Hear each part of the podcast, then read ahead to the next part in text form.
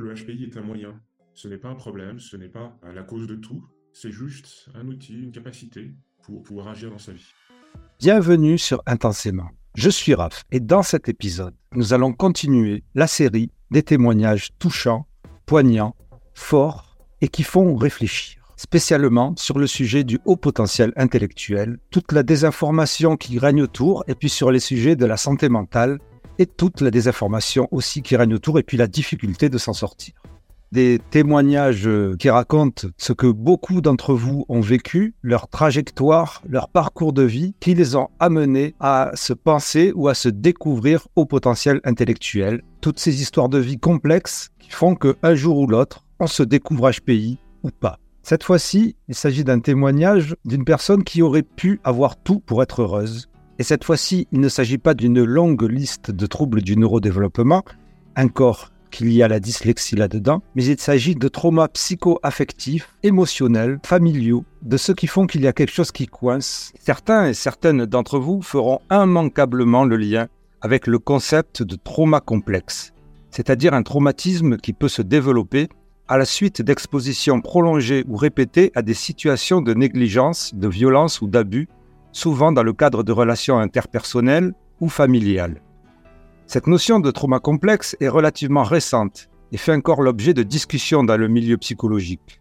Et la personne anonyme qui va nous raconter son expérience tient à préciser qu'il s'agit là de son interprétation personnelle de la vie de ses parents, de la lecture de leur passé, et qu'il faut le prendre comme tel comme son propre regard sur ces situations externes ainsi que celles qu'il a vécues. Et je vous propose donc de découvrir ce témoignage tout en gardant en tête qu'il ne s'agit pas encore une fois de personnes qui ont bloqué sur leur haut potentiel intellectuel, mais que c'est un des sujets principaux de ce média qui explore les univers HPI, neuroatypiques et compagnie, et dans ce cadre, ce genre de témoignages prennent toute leur valeur. Je remercie la personne qui a bien voulu témoigner, parce qu'il faut beaucoup de courage pour euh, s'exprimer de cette manière, pour dévoiler sa vie, même si c'est anonyme. Et j'espère que ce témoignage va vous apporter, parce qu'il s'agit d'une personne qui s'en est sortie et qui en plus a fait de son parcours une force qui lui permet d'aider les autres. N'oubliez pas que cet épisode n'aurait jamais pu voir le jour sans l'aide financière des contributrices de ce média que je remercie intensément et que vous pouvez rejoindre. Il y a un lien dans la description de cet épisode et si vous êtes sur YouTube, vous pouvez cliquer directement sur le bouton rejoindre qui vous permet pour 1,99€ seulement par mois de soutenir, de supporter mon travail, ce média, ce podcast qui vous apporte beaucoup, je le sais, et qui ne pourrait pas continuer sans votre aide. Je vous en remercie intensément vous aussi et je vous dis bonne écoute et bonne visionnade. Et ne vous inquiétez pas, la fin est positive. le HPI est un moyen. Ce n'est pas un problème, ce n'est pas la cause de tout. C'est juste un outil, une capacité pour pouvoir agir dans sa vie. Bonjour Raph, euh, voilà, je te fais cette interview. La première intention, c'est de montrer aux autres qui découvrent leur HPI qu'ils aillent plus loin, qu'ils comprennent que ce n'est pas le HPI, mais beaucoup d'autres facteurs qui a eu un, et qui aura un impact sur leur passé et sur leur futur. Mon intention, c'est de présenter justement mon parcours de HPI, mais aussi de traumatisé, mais aussi de dyslexique, pour montrer que déjà rien que là, par cette introduction, bah, il y a déjà trois facteurs potentiels qui ont agi sur moi et qui ont imprégné ma vie. Je vais commencer par mes origines, d'où je viens, qu'est-ce qui m'a construit? Je suis un enfant de la bourgeoisie parisienne, avec sa culture, ses codes, son environnement challengeant, très haut de gamme, avec beaucoup d'informations, beaucoup de moyens offerts à l'enfant. Je suis le deuxième de trois frères, coincé euh, entre les deux. Je dis coincé parce que je pense qu'il y avait déjà mon grand frère qui avait toute la responsabilité d'être un grand frère, et mon petit frère qui est arrivé après moi, et comme je devais avoir 3-4 ans, c'est à cette époque-là que les enfants ont besoin de dire pourquoi, pourquoi, pourquoi. On dit que c'est la période de la première adolescence, besoin d'être en colère, d'être différent, de montrer sa présence. Et je pense que entre mes pourquoi et mon besoin d'exister, ça a été un peu bousculé par l'arrivée de mon petit frère. Parce que ma mère, qui avait un travail et trois enfants à s'occuper, eh bien, elle avait moins de temps et moins d'énergie pour moi. Et ça, peut-être, ça a eu un impact sur moi. Ça, c'était pour la fratrie, mais il y a eu aussi les parents. Mon père euh, a fait euh, de très bonnes études, Ginette, HEC, Harvard, et euh, ça a fait de lui une personne très éduquée. Mais surtout, ce qu'il faut comprendre, c'est que c'est sans doute déjà un père qui a eu une enfance traumatisée. Parce que son grand-père et sa grand-mère étaient sans doute très narcissiques, peu soutenantes, et on lui a demandé d'être utile à la famille, de gérer la famille. Ses parents ne, s'occupaient pas trop de ses émotions, et puis c'était le premier de cinq frères et sœurs dans une grande famille, et donc euh, bah, les émotions n'ont pas été écoutées. Ma mère aussi vient d'une famille traumatisée. Mon grand-père euh, sans doute euh, a vécu des choses très fortes pendant la guerre 40-45. C'était le premier d'une famille de sept et quand il a eu 19 ans, eh bien euh, ses deux parents sont morts à cause de la guerre et il s'est retrouvé responsable de famille avec sept enfants. Et je pense que ça a été une charge très lourde pour lui. Et il a épousé ma grand-mère, qui, elle, était une enfant divorcée. À cette époque-là, euh, les enfants divorcés, c'était, ils étaient exclus, ils étaient considérés comme des personnes qui avaient une maladie et ils subissaient euh, une ostracisation de toute la société. Donc vous voyez que ses parents déjà, euh, ça devait être dur pour eux. Et euh, par derrière, ben, ma mère, c'était la deuxième de cinq enfants et c'était la seule fille. Donc ma grand-mère l'a responsabilisée et c'était elle qui devait s'occuper de ses frères. En plus, bah, quand elle avait 3-4 ans, elle a perdu une petite sœur, ce qui a dû être impactant aussi pour elle. Et quand elle avait 18 ans, juste un an avant le bac, devant sa voiture où il y avait sa mère, eh bien, son grand frère a eu un accident et son petit frère est mort. Donc là, il y avait tout un traumatisme. Cette violence a enfermé toute cette famille dans ce drame. Vous voyez que avec deux parents qui eux-mêmes avaient des difficultés avec les émotions par leur parcours et par leurs émotions, moi euh, peut-être plus sensible, peut-être avec plus d'émotions, euh, euh, d'après ma mère par rapport à mes deux autres frères, eh bien j'ai peut-être pas été assez accueilli, pas été assez entendu avec des parents auxquels on ne leur avait pas appris à faire cela. Déjà, dans cet environnement, ma relation familiale était compliquée. Comme mon père, très exigeant, parce que son père était très exigeant, j'ai subi de la violence. Et j'ai mis beaucoup de temps à, comprendre que c'était de la violence parce qu'en fait, quand je poussais mon père à bout, comme tout enfant euh, qui veut exprimer son opinion, euh, bah, j'arrivais à pousser mon père à bout, et eh bien il me courait après et en fait je bloquais la porte de ma chambre avec mon pied et mon dos. Mon père a essayé de rentrer un coup d'épaule dedans. Et quand on a 7-8 ans, ben voir que la personne dans laquelle on va chercher de la sécurité, de la confiance, essaye de vous faire mal en rentrant un coup d'épaule dans votre chambre, dans votre dernier espace de sécurité, c'est difficile. Et euh, ma mère, euh, peut-être ne l'a pas vu puisque notre appartement était grand, ou n'a pas fait attention, ou pour elle, peut-être de son éducation, c'était presque normal, et euh, bah, ne m'a pas accueilli dans ma tristesse, dans mes pleurs, voire quand j'avais besoin de soutien aussi. Donc la violence de mon père et le trauma de ne pas avoir été accueilli par ma mère, c'est ça qui a construit surtout ma personnalité, ma peur.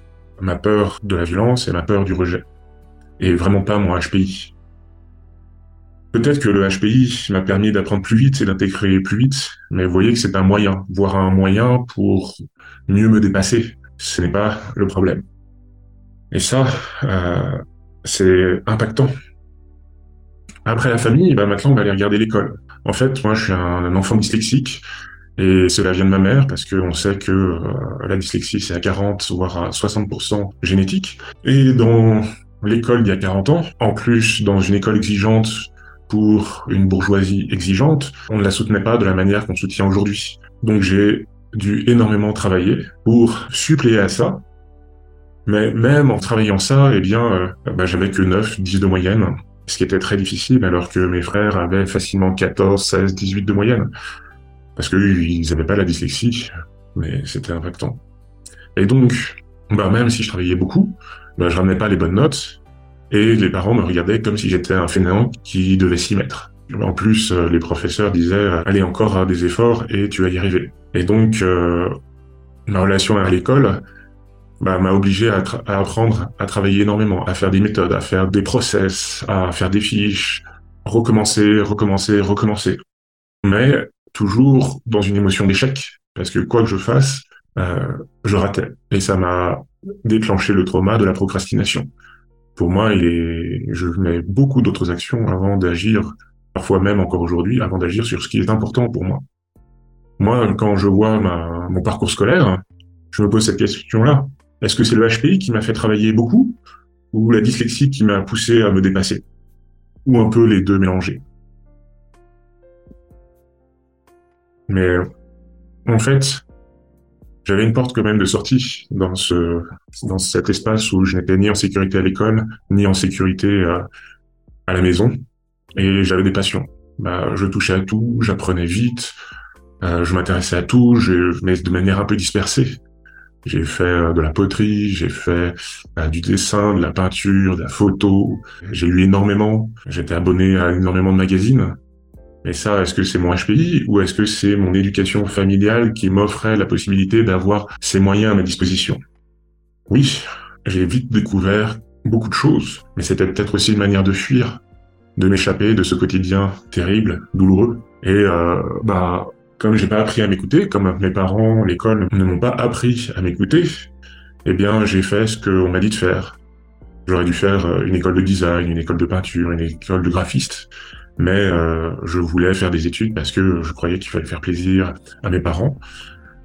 Et donc, euh, bah, j'ai fait une école de commerce, car il fallait faire des études, et puis le commerce, ça mène à tout, ça apprend à gérer des projets. Et là, bah, mon mécanisme scolaire a continué, c'est-à-dire que je procrastinais, je m'occupais d'autres choses pour euh, ne pas m'occuper de ce qui était important pour moi. Et bah, j'avais, avec peu d'efforts, mais pas beaucoup de travail, et pas très concentré, euh, pile 10 de moyenne. Et puis aussi, avec l'école de commerce, bah, j'ai découvert l'alcool. J'étais mal dans ma peau, j'étais pas heureux, je ne m'aimais pas, c'était compliqué. J'avais peur que tout le monde soit agressif, que tout le monde me regarde. Et quand on me regardait, bah, j'ai rabroué un peu euh, les autres. L'alcool euh, m'a permis de m'échapper. Donc j'organisais des soirées, mais en fait à minuit, bah, j'étais bourré. Pourquoi? Parce que j'avais tellement peur que je buvais pour m'échapper. Et en fait, euh, j'ai découvert là dernièrement que j'avais une grande sensibilité, c'est-à-dire que il est facile pour moi d'être ivre. Un ami un jour m'a dit si les gens attendaient plus de 15 minutes à côté de toi, ils réaliseraient la si belle personne que tu es. Mais pendant les 15 premières minutes, tu es si agressif, si colérique, si stressé, si rejetant, si jugeant que les gens, ils ont pas envie de rester à côté de toi. J'utilisais l'éducation que j'avais vécue, où on m'avait pointé toutes mes erreurs, toutes mes fautes, tout ce que je faisais mal, et on me l'avait tellement pointé que moi j'avais peur qu'on voit ça de moi. Et donc, c'est aussi ce que je faisais vivre aux autres. Mais ça, c'était que le premier quart d'heure, parce que comme ça, je me protégeais. Et quand on dépassait ça, eh bien, quand je dépassais moi-même ça, je voyais que l'autre personne était prête à, dépasser ça, bah là, je m'apaisais et je devenais le que j'avais envie d'être.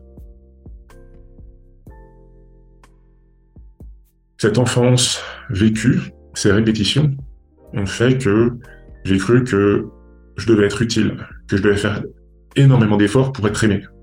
Pour cela, il fallait que je fasse énormément d'efforts. Sauf que bah, à la fin, faire des efforts, c'est fatigant, toujours faire des efforts. Et ça suffit jamais assez, parce que tous les jours, ça recommence, ça recommence, ça recommence. Et donc, bah, ça me renvoyait à je veux pas être aimé, donc je ne m'aime pas puisque je ne fais pas assez d'efforts, et puis c'est fatigant de faire des efforts, donc je suis en colère de faire des efforts, et donc je, je me rejette, je rejette l'autre, et donc bah, ça me replonge dans cette solitude, et je recommence cette boucle permanente de je fais des efforts, mais c'est jamais assez, donc je ne suis pas aimé, donc je ne m'aime pas, et je recommence. Et vous voyez que peut-être que il y a de l'intelligence dans toutes les nuances de comment je fais des efforts, mais c'est un moyen. J'utilise mon intelligence pour faire des efforts. C'est pas le problème.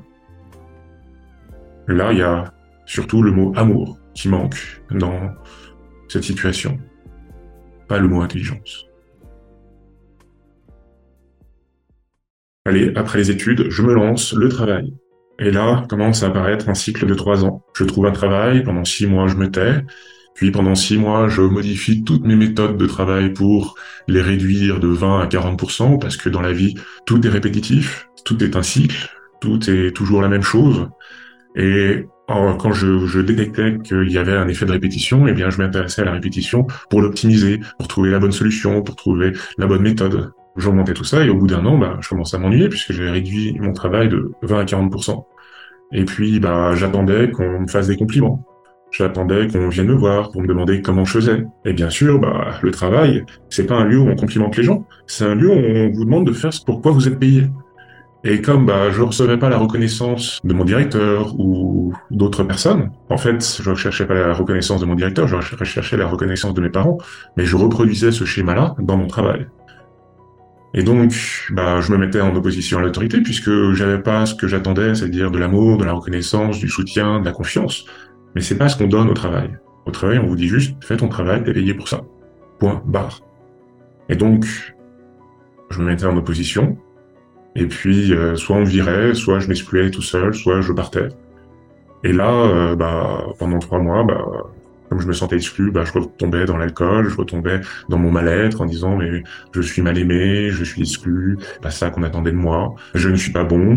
Et puis euh, quand je lâchais un peu euh, cette douleur petit à petit, au bout de trois mois, et eh bien là je recommençais. Et puis pendant euh, trois à six mois, je créais de la peinture, du travail, du design. Et petit à petit, je recommençais à chercher du travail puisque mon chemin s'arrêtait à force de répéter ça, j'ai réalisé que tous les boulots que j'avais choisis, c'était tous les boulots pour travailler mes défauts. Bah oui. Toute mon éducation, toute mon enfance, toute ma scolarité, on me demandait de travailler mes défauts plutôt que mes qualités. Donc, bah moi, j'allais chercher des travaux, des postes où j'étais le moins bon pour pouvoir développer mes défauts et en faire des qualités, ce qui me demandait énormément d'efforts. Vous voyez la reproduction. Mais en même temps, j'étais moins doué que sur d'autres aspects. Et donc, bah, je rechutais encore puisque je faisais énormément d'efforts, mais j'avais pas le retour de soutien et d'accueil, d'amour et de confiance, parce que ce n'est pas le lieu dans l'entreprise pour recevoir ça que je recréais une mise en opposition à l'autorité et je me faisais virer. Est-ce que vous voyez la, répétition de ce que je vivais à la maison, à l'école, que j'ai reproduit au travail? Et vous voyez que là, toute mon intelligence a été de détecter les répétitions, d'aller chercher les bonnes solutions, aller chercher les bons supports et d'en faire des bonnes méthodes dans des espaces où j'étais le moins compétent, où j'étais le moins doué. Donc, le HPI m'a aidé à faire ça, rapidement, intensément. Donc c'est un moyen. Ce n'est pas été le cause du problème.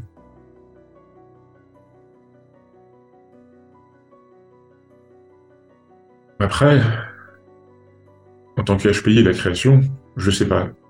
Moi, je sais que j'adore créer, je touche à tout et parfois je me disperse. Parce que, en fait, se disperser, c'est encore une forme de trauma. C'est plus je me disperse, plus je m'intéresse à différentes choses, plus je vais pas au bout des choses, plus je superpose des dossiers, plus ça me prend du temps, plus euh, ça repousse l'échéance de finir la chose, plus ça repousse le, moment où je vais arriver à la ligne finale et peut-être réussir ou peut-être chuter. Et moi, réussir ou chuter, ça me fait très peur puisque je crois que je vais vivre de la violence et du rejet. Donc la fin pour moi est très dangereuse.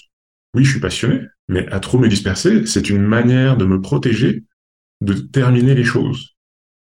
C'est du trauma, pas du HPI. Encore une fois. Toutes mes relations amoureuses, c'était des femmes très intelligentes, qui avaient souvent un bac plus 5, 6, 7. J'aimais leur curiosité, leur intelligence, leur finesse. Ce que j'ai remarqué dans mes premières relations, c'était que c'était toutes des femmes qui avaient eu une relation compliquée avec leur père c'était des pères qui auraient préféré avoir un garçon. Et donc, bah, en tant que fille, elle les dérangeait. Ils ne s'intéressaient pas trop à eux. Et donc, elles voulaient être aimées, mais avaient aussi une relation de lien à leur père dans le conflit. Et donc, avec moi, elles étaient heureuses parce que je leur proposais de l'intelligence, je proposais de la création, je, je faisais énormément d'efforts pour être aimées, ce qui les flattait, ce qui les valorisait, mais en même temps, elles avaient régulièrement besoin de créer des conflits parce que c'était leur éducation, et moi, bah, vivre ces conflits me renvoyait à ma douleur d'être rejeté, d'être vécu, et donc, bah, je rejouais avec elles la relation que j'avais eue avec mes parents ça me faisait sentir que je n'étais pas aimé, que je devais faire plus d'efforts pour être aimé, mais ça, au bout d'un moment, j'étais fatigué de faire des efforts, donc ça crée de la colère, de n'être jamais euh, assez suffisant pour être aimé par rapport à moi. Et donc, bah, au bout d'une semaine, un mois ou parfois trois mois, bah, on se quittait mutuellement, ou je les quittais. La majorité des, fois, c'était moi qui les quittais parce que je pouvais plus faire d'efforts, j'étais fatigué. Et là, ma douleur de, de l'abandon, d'être euh, quitté ou de, quitter, eh bien, je plonger dans, dans l'alcool pour étouffer mes émotions. Le HPI m'a rapproché de femmes intelligentes, mais dans le lien amoureux, il y avait ce problème relationnel à mes parents qui se rejouaient, et j'allais chercher des personnes qui me permettaient de rejouer ce lien émotionnel à mes parents. Ma relation aux autres, eh bien, je comprends facilement ce qui se passe, ou peut-être que j'analyse trop ce qui se passe, et parfois j'ai raison, et parfois je me trompe, parce que je projette énormément de choses de moi sur les autres. Et puis, comme je veux montrer que j'ai raison dû à mon éducation, ce que j'ai vécu, ça a impacté. Et les gens, comme je vous ai dit, bah, il y en a peu qui sont restés auprès de moi parce que ils n'étaient pas prêts à vivre mes tensions intérieures, ils n'étaient pas prêts à vivre ma colère intérieure, ils n'étaient pas prêts à vivre ces critiques, ces jugements, ces opinions très claires et très précises et très justes. Mais les gens, ils veulent une relation, pas que la vérité soit balancée en permanence. Voilà. Donc, euh, cette enfance, cette adolescence et euh, même euh, cette partie de ma vie d'adulte a été imprégnée par mon éducation, par mes relations émotionnelles à mes parents, par la scolarité, plus que par mon HPI, parce que j'avais des réactions face aux autres qui étaient décalées, qui n'étaient pas ajustées, puisque j'avais reçu une éducation qui n'était pas ajustée à moi, qui ne m'accueillait pas, qui ne me soutenait pas, qui ne me valorisait pas sur mes qualités, elle ne faisait que pointer mes défauts, me dire que j'étais compliqué, difficile, bref, l'opposé de ce qu'il faut dire à un enfant pour construire son amour de lui et sa confiance en lui. Et donc maintenant, la découverte de mon HPI. En fait, il y a 9 ans de ça, euh, grâce à ma famille, j'ai eu assez d'argent pour être libre financièrement et euh, mes amis m'ont dit mais t'es pas heureux dans ta vie, là t'as plus besoin de payer ton loyer grâce à cet argent, vas-y fais-toi plaisir. Pour nous qui devons toujours gagner de l'argent, eh bien vas-y fais-toi plaisir, transforme ta vie en un joli projet heureux. Et donc je me suis mis coach de CV, l'aide de motivation, puis après coach sur le développement de vie, puis après j'ai fait une plateforme de cahier d'exercice pour que les gens réussissent. Mais tout ça, c'était toujours plus gros, toujours plus grand, jamais assez satisfaisant. En fait, bah, j'ai fait plusieurs burn-out dans ces entreprises, avec des stress, avec des hauts et des bas monstrueux. Un jour, une spécialiste avec laquelle je travaillais pour avancer sur mes projets, au bout de deux heures de travail ensemble, m'a dit « Je suis HPI, je pense que tu l'es aussi, va faire ton test. » Et donc, comme j'avais quitté une fille à ce moment-là que j'étais pas heureux, comme j'avais du mal à m'avancer dans euh, mes projets d'entreprise, eh bien je me suis dit oui, je vais faire ce test parce que comme cela peut-être que j'aurai des réponses et comme cela je pourrais euh, agir et euh, réussir ma vie. Et j'ai passé le test et de manière facile sur certains espaces, plus difficile sur d'autres, ce qui a créé des peurs chez moi. Mais est-ce que je suis vraiment intelligent? Est-ce que j'y arrive vraiment? Et à la fin, le résultat tombe. 129. Encore une fois, il me manquait un petit point pour avoir ce que j'espérais être au-dessus. Au-dessus. Mais ça, c'était mon ego qui parlait. Parce que en fait, 129, bah, j'étais déjà bien plus puissant que d'autres personnes. Et euh, j'avais une grande culture générale, j'avais plein de capacités, j'avais plein de moyens à ma disposition. Mais comme avec l'école, comme avec mes parents, ma psy m'a dit, tu as 129, mais tu es HPI, parce que sans doute que la dyslexie est euh, la cause qui fait que ton score n'est pas plus haut. Encore la dyslexie qui me bloque, même dans un test d'intelligence. Ah, j'en ai marre. Et en plus, 129, il y a l'émotion un peu honteuse de la personne qui n'a pas réussi, qui est revenue un peu en moi. Et là, euh, bah, j'ai eu besoin euh, de le dire à ma famille, à mes frères et à ma mère. C'était un déjeuner familial et euh, bah, ils m'ont regardé un peu comme des des carpes. Bah, ils ont dit bah c'est bien, bravo. Ma mère m'a dit mais à quoi ça te sert euh, de savoir ça? Mais en fait, ils savaient pas comment prendre parce qu'ils savaient pas comment prendre les émotions. Cette situation, ils n'arrivaient pas à analyser, de savoir, à leur annoncer ça, en fait, quelle était ma demande derrière. Et moi-même, je savais pas. Oui, si, j'avais une demande de reconnaissance, mais euh, de voir et d'entendre que j'étais pas plus bête que mes frères et que même j'avais des grandes capacités.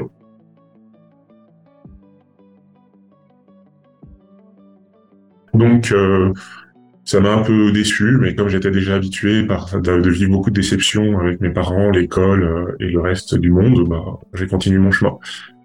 Et donc euh, là, bah, je me suis plongé dans les livres, puis les vidéos, et je suis tombé dans les biais tous les biais. Ah, le HPI est une victime. Ah, le HPI est une personne comme ça. Ah, le HPI est une personne qui fait ci, qui fait ça, qui a des problèmes avec ci, avec ça. Et puis, à force de regarder toutes ces vidéos, eh bien, euh, tous les soirs, quand la copine du moment rentrait, je lui disais, ça y est, j'ai compris ce que c'est un HPI, c'est ça. Et donc, au bout de la fin de la semaine, ou tous les soirs, après avoir regardé 8 heures de vidéos et lu deux, trois bouquins euh, dans la journée, euh, ma copine, euh, le, vendredi soir, m'a dit « Stop, j'en peux plus que tu me parles du HPI et que tu crois que le lundi c'est ça, puis le HPI c'est ça, et le mercredi c'est encore autre chose. » Et puis, quand j'ai entendu et vu sa réaction, bah ouais, je me suis dit « Tiens, le HPI, les gens disent que c'est blanc. Le HPI, les gens disent que c'est noir. Le HPI disent qu'il a aussi cette couleur-là, et cette couleur-là, et cette couleur-là, que c'est un sauveur, que c'est un hyper empathique, que c'est un hyper émotionnel, et puis, et puis, et puis, et puis, et puis. Mais en fait, euh, j'ai vu tellement de discours et entendu tellement de discours sur le HPI que j'ai réalisé que euh, ma personne savait ce que c'était qu'un HPI. Et en plus, il y avait le biais de l'observateur parce que tous les spécialistes ne voient que les enfants traumatisés ou les adultes traumatisés qui ont besoin de passer le test. Parce que mes frères, quand je leur ai dit vous devriez passer le test, ils m'ont dit oui, oui, très bien, mais ils n'en avaient pas besoin. Eux, ils n'avaient pas besoin d'être rassurés sur leurs capacités, sur leurs compétences. Ils étaient bien dans leur vie, avec leurs blocages, avec leurs émotions, avec euh, leur réussite. Mais eux, ils étaient bien dans leur vie. Donc, euh, pourquoi passer un test? Voilà. Et, euh, et vraiment, en fait, à superposer toutes ces données, bah, j'ai jamais pu comprendre ce qu'était un HPI. J'ai pris des trucs qui me parlaient à moi, j'ai rejeté les trucs qui me parlaient pas.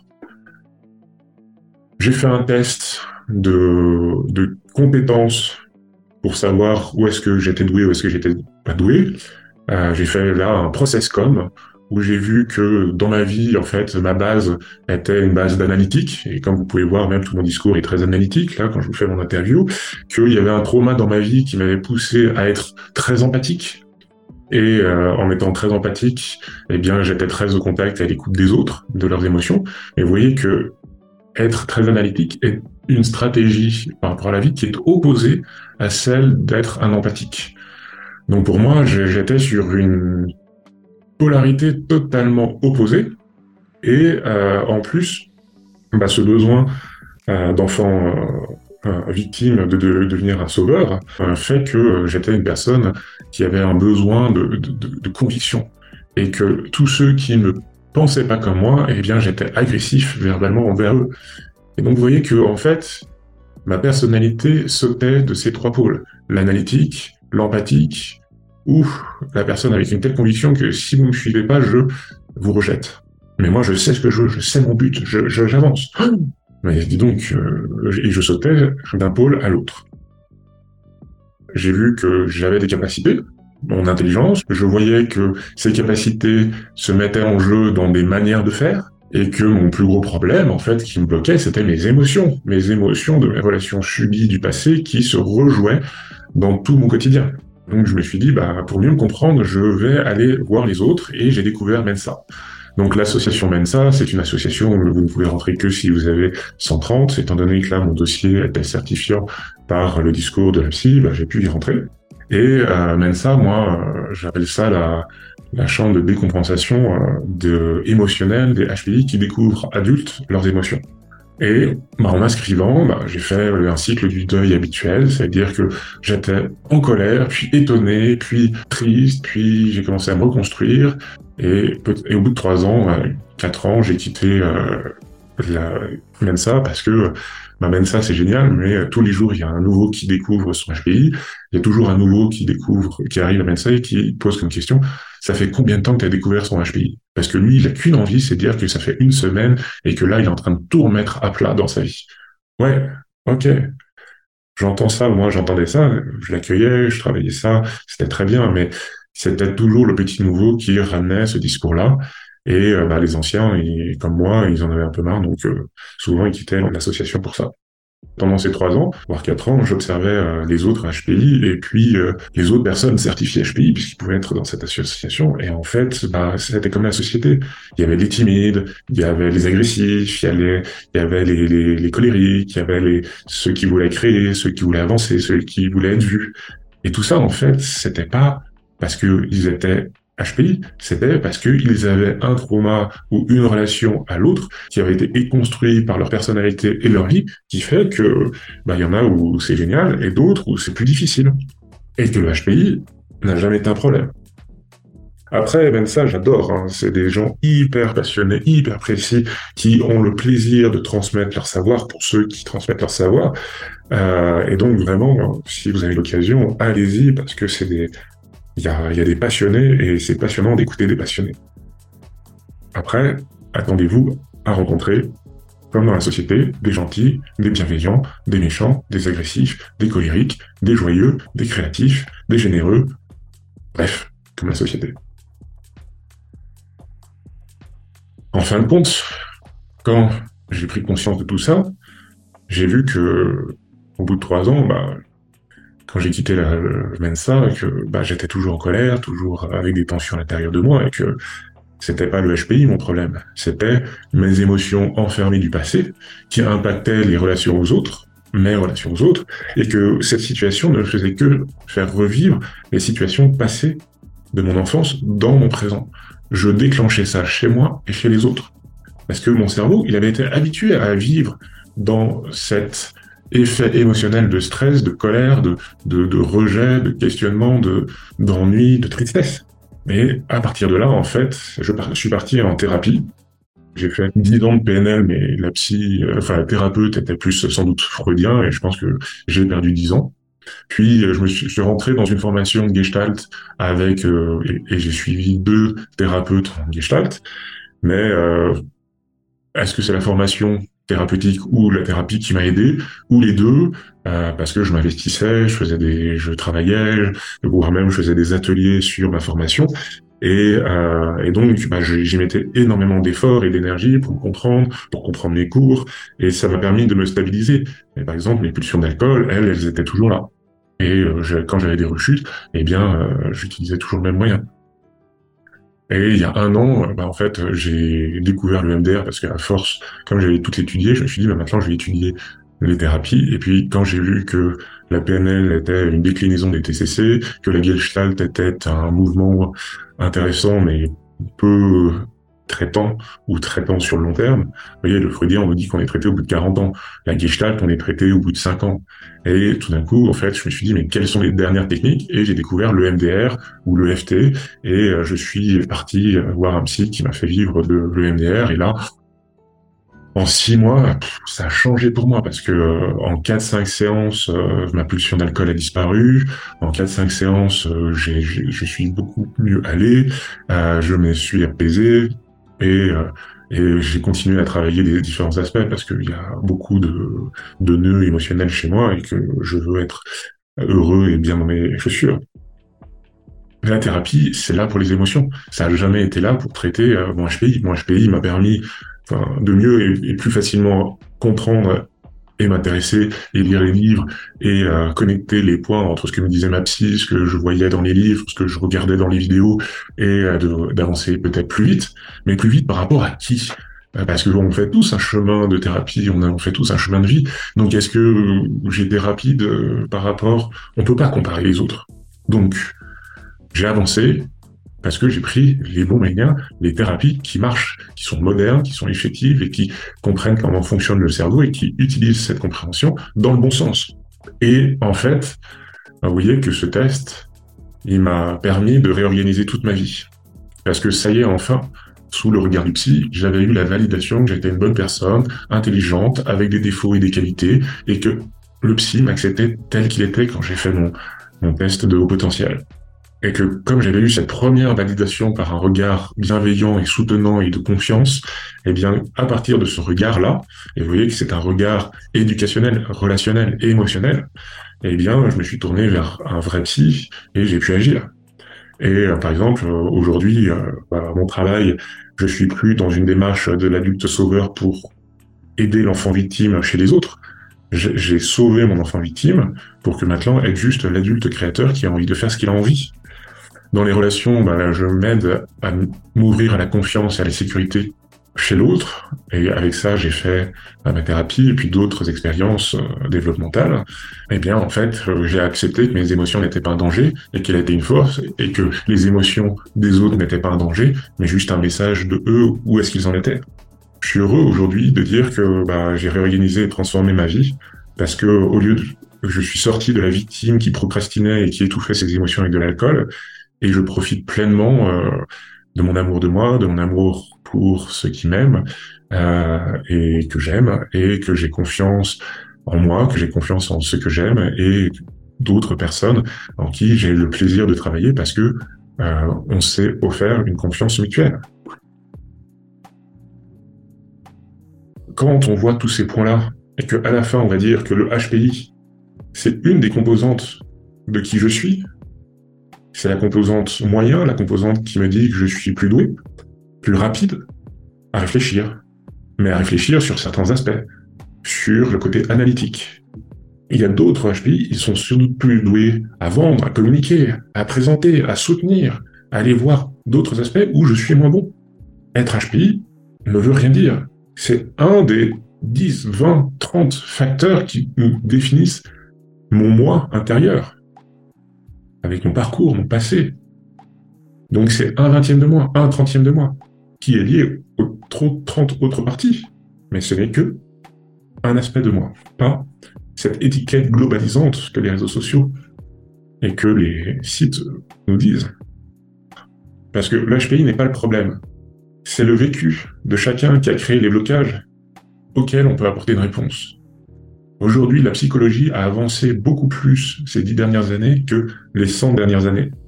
Allez voir ces nouvelles techniques qui vous aideront à soulever plus rapidement vos blocages. Qu'est-ce que je fais de cette situation? Est-ce que j'en fais un drame? Est-ce que je me mets dans la posture de victime critiquant tout le monde et moi-même? Ou qu'est-ce que je fais de cette situation en devenant acteur de ma vie, en voyant ce que j'ai appris, en voyant ce que j'ai découvert, en prenant la leçon de cette expérience et en allant plus loin, plus vite, plus fort ou autrement, différemment, pour que petit à petit vous vous rapprochiez plus de vous, plus de ce que vous voulez vivre, plus de votre amour de vous, plus de votre confiance en vous. Vraiment, euh, je vous souhaite un beau chemin de vie vers vous et j'ai confiance en vous, que vous allez y arriver comme j'ai confiance en moi que je vais arriver à faire ce que j'ai vraiment envie de faire de ma vie. Alors, comme vous avez vu, c'était très lourd. C'est il y a du lourd, il y a du lourd dans toutes vos vies, il y a du lourd dans toutes nos vies. Merci d'avoir suivi jusqu'à présent. Si cet épisode vous a apporté de la connaissance ou de la matière à penser, n'oubliez pas de faire les gestes qui aident pour ce média, pour ce podcast qui en a vraiment besoin et de me remercier pour mon travail. Je vous en remercie moi aussi. Et puis je vous dis intensément, c'est le podcast divergent. Intensément, c'est le show potentiel, chaud, chaud